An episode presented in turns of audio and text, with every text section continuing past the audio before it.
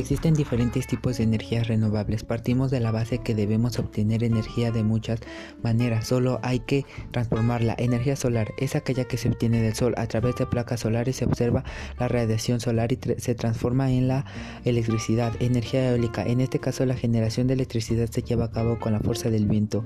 Energía hidroeléctrica es una de las energías alternativas más conocidas utilizada con la fuerza del agua en su curso para generar la, energía eléctrica. Biomasa es una de las, de las formas más económicas y ecológicas de generar energía eléctrica con una central térmica esta consiste en combustión de residuos orgánicos de origen animal y vegetal.